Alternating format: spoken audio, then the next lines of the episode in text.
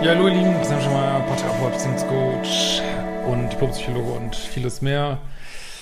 Hamburg, Berlin und Monau und äh, wir haben heute das gute Laune-Thema, wie entsteht denn eigentlich sowas wie Narzissmus, narzisstisches Verhalten, was es ja übrigens auch äh, nach IC, der neuen ICD-11 gar nicht mehr als Diagnose geben wird. Ähm, es gibt da zwar eine Übergangszeit, aber eigentlich gilt der ICD-10 ab 1.1.2022 und da fliegt der Narzissmus raus. Es gibt natürlich noch Persönlichkeitsstörungen, aber man muss dann genauer belegen, äh, welche Facetten, welche Ausprägung und kann das nicht mehr mit so einem äh, Begriff abhaken. Ich mache dazu aber auch noch mal eine Fortbildung, ähm, werde euch da mal berichten, weil ich das sehr spannend finde und auch äh, gut irgendwo.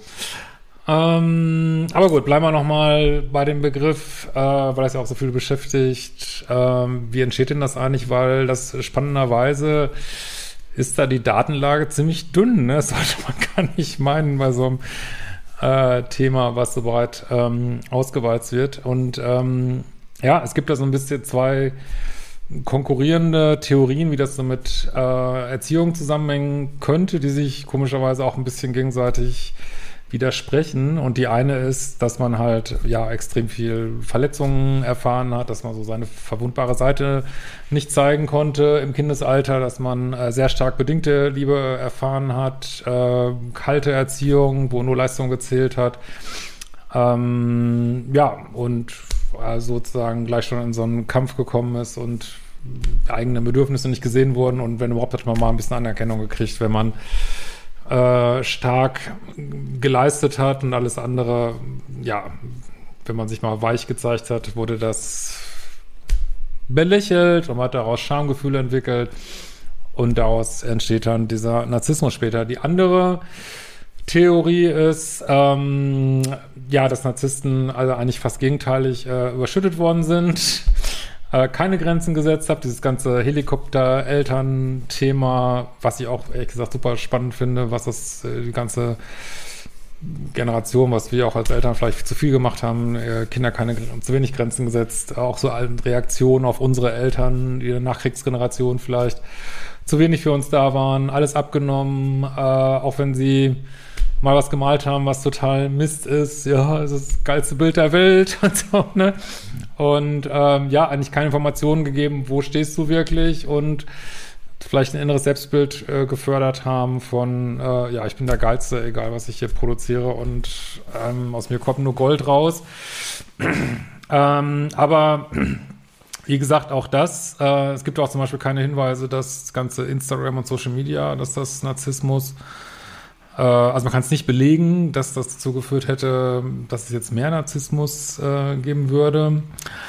Und ähm, ja, und auch, wie gesagt, die Datenlage ist sehr dünn, weil es ist halt schwierig, ne? Man kann keine richtigen Untersuchungen machen, weil man kann immer nur so, Gott, das hast du den Erwachsenen, der hat vielleicht dann irgendeine Diagnose gekriegt, dann versuchst du dann aus seinen Erinnerungen äh, irgendwas heraus zu prokeln, wie das jetzt in der Elternzeit war. Jetzt wissen wir aber auch, dass viele Menschen völlig, ähm, ja, würde ich mal sagen, nicht ganz korrekte oder gestörte Wahrnehmung von ihrer eigenen Kindheit haben, dass sie viele Sachen falsch erinnern und das macht es halt methodisch total schwierig, dass du da nicht einen ganz sauberen psychologischen Versuch ähm, aufsetzen kannst, um die eine These gegen die andere zu testen. Noch dazu kommen äh, echte Narzissten natürlich selten in Therapie, selten an irgendwelche Forschungsstellen, werden wahrscheinlich auch selten auf äh, irgendwelche, weil sich ja gar, gar kein Problem mit sich sehen, häufig äh, selten äh, auf irgendwelche Forschungsaufrufe sich melden und ich weiß nicht was.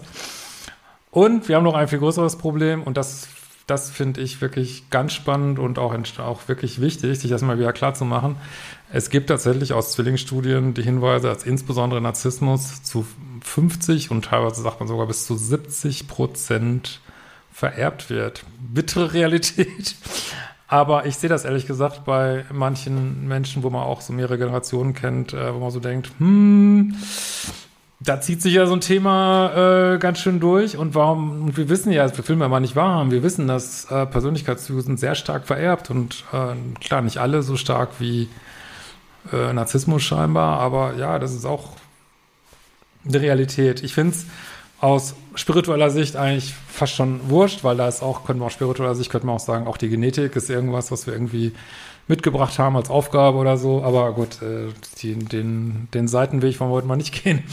Ähm, aber ja, und insofern, ja, ähm, ich, ich kenne ja auch viele Klienten, die sagen, ja, ich hatte, was weiß ich, einen narzisstischen Vater und ich kann genau sehen, ähm, ja, dass manche haben halt dieses Temperament, sag ich mal, und manche nicht. Ne? Also ich kann genau sagen, die zwei Geschwister sind total narzisstisch, die drei sind eher co-abhängig. Auch das ist ja so ein Problem, dass, dass man überhaupt nicht vorhersagen kann äh, bei einer bestimmten Konstellation, was kommt da jetzt raus, weil äh, also auf eine kalte Erziehung oder auf äh, Chaos oder mangelnde unbedingte Zuwendung kann man auch mit einer co-abhängigen Entwicklung reagieren. Und ich denke, es ist eine äh, ein Misch von ja bestimmten Temperamenten, die man mitbekommen hat und ähm, ja, wie sich dann eine elterliche Umgebung kann das natürlich eingrenzen oder fördern, so ein Temperament. Und da muss sicherlich viel zusammenkommen, dass dann hinterher diese,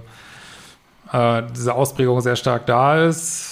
Ein gewisser Ausmaß an, an Narzissmus ist ja auch gesund. Es gibt auch sowas wie gesunden Narzissmus. Also, es, finde das Begriff ein bisschen unglücklich, aber und da muss man ja auch sehen, ähm, ja, was ich auch mal spannend finde, sind Gedanken, ja, jeder, wo man jetzt sagt, ja, ist ganz klar Narzisst, war natürlich auch mal ein Kind, ne? Wie war er denn da so, ne? Und ähm, ja, war er da vielleicht auch schon, soll ich mal sagen, Impulskontrolle vielleicht nicht so hoch, sehr kränkbar und ich weiß nicht was. Äh, wird einem keiner genau sagen können, ob das jetzt, also bis jetzt irgendwann kann man es vielleicht. Was ist jetzt genau der erbliche Anteil? Äh, also das ist noch nicht zu Ende, noch nicht genug, noch, noch nicht genug geforscht und noch nicht klar zu Ende. Und aber ich finde es auch einfach wirklich eine wichtige Information, dass man weiß, dass eben auch erbliche Bestandteile gibt, entlastet einen vielleicht manchmal auch ein bisschen so und äh, genau, und das Erbe, also die Gene müssen sich ja auch nicht in jedem gleich äh, verwirklichen und der eine hat halt die Gene, der andere hat die Gene und man muss halt sehen, dass man das Beste daraus macht, ne, meine Güte. ja, und ich könnte mir halt auch vorstellen, dass ähm, aber das ist jetzt nur meine Meinung, kann ich jetzt nicht belegen mit Forschung oder so, aber ich könnte mir auch vorstellen, dass, äh, habe das aber auch ge gelesen und gehört, dass, ähm, ja, da ist vielleicht so ein bestimmtes Temperament, aufbrausend, weiß ich nicht, äh, ein bisschen sehr um sich selbst drehend. Und das ist dann vielleicht noch ganz gut eingegrenzt, wenn das Elternhaus gut funktioniert irgendwie und dann trennen sich aber vielleicht die Eltern, dann gibt es vielleicht einen Elternteil, wo man sagen würde, boah, der hat auch ganz schön einen Schlag in die narzisstische Richtung. Ähm, und dann aus dieser ganzen Trennung entwickelt sich vielleicht, ja, Children Alienation Syndrome, also dass ein Elternteil versucht, das Kind zu entfremden vom anderen, natürlich auch aus, aus Schmerzkörpergründen oder aus, aus, aus der eigenen psychischen Befindlichkeit, sage ich mal. Äh, und ähm, ja, das Kind dann äh, vielleicht durch diese Scheidung der Eltern nochmal einen Schlag wegkriegt äh, und die ganze Behandlung, die es da erfährt und ähm, ja, und dann halt eine bestimmte und dann endgültig vielleicht einen Schubs in eine gewisse Richtung bekommt als junger Erwachsener oder wie auch immer später. Und also da können wir vorstellen, dass da viele Sachen zusammenkommen und dann muss man ja auch sagen, mein Gott, jeder kann sich entwickeln. ähm, und auch, dass jetzt irgendwas genetisch ein bisschen vorbereitet ist, heißt nicht, dass man nichts dran machen kann. Und ich habe auch gelesen, dass sich die psychotherapeutischen Möglichkeiten bei Narzissmus, wer da wirklich dran gehen will, dass die sich auch bessern. Und naja, wir werden sehen. Also wir alle haben auf jeden Fall Veränderungspotenzial, sehr großes, das ist überhaupt keine Frage. Und Menschen verändern sich auch. Man sollte sie auch nicht zu früh beurteilen, weil zum Beispiel auch viele Jugendliche oder junge Erwachsene, für die ist das ganz normal, dass sie durch so eine Phase gehen, wo sie so ein bisschen, äh, also jetzt nicht als jetzt wirklich positiv gemeint, durch so eine Art gesunden Narzissmus durchgehen und auch auf die Eltern ein bisschen scheißen, weil, weil sie das einfach müssen, machen müssen um von den Eltern wegzukommen und weil sie es auch brauchen für ihre eigene Psyche, also dass sie selber neue Sachen entwickeln können auf der Welt, brauchen sie so, so einen Schubs von, ja, ich bin jetzt die geile junge Generation, also ohne das, also das ist auch wichtig, auch wenn es vielleicht manchmal überzogen ist und dann man vielleicht so ein bisschen eingenordet wird durchs Leben später, braucht man, glaube ich, diesen Schubs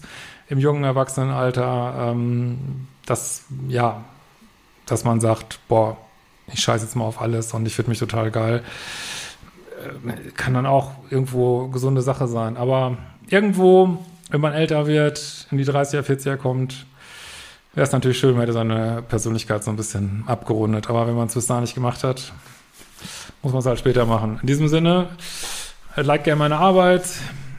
Weiterhin Projekt 30.000 Abonnenten, bis mein Buch rauskommt im April. Und äh, danke euch für die Unterstützung dieses Jahr und hoffe, nächstes Jahr machen wir weiter tolle Projekte. Ich habe viel Neues vor auf jeden Fall. Und vielleicht sehen wir uns in der Selbstliebe-Challenge. Und auf jeden Fall werden wir uns bald wiedersehen. Ciao, ihr Lieben.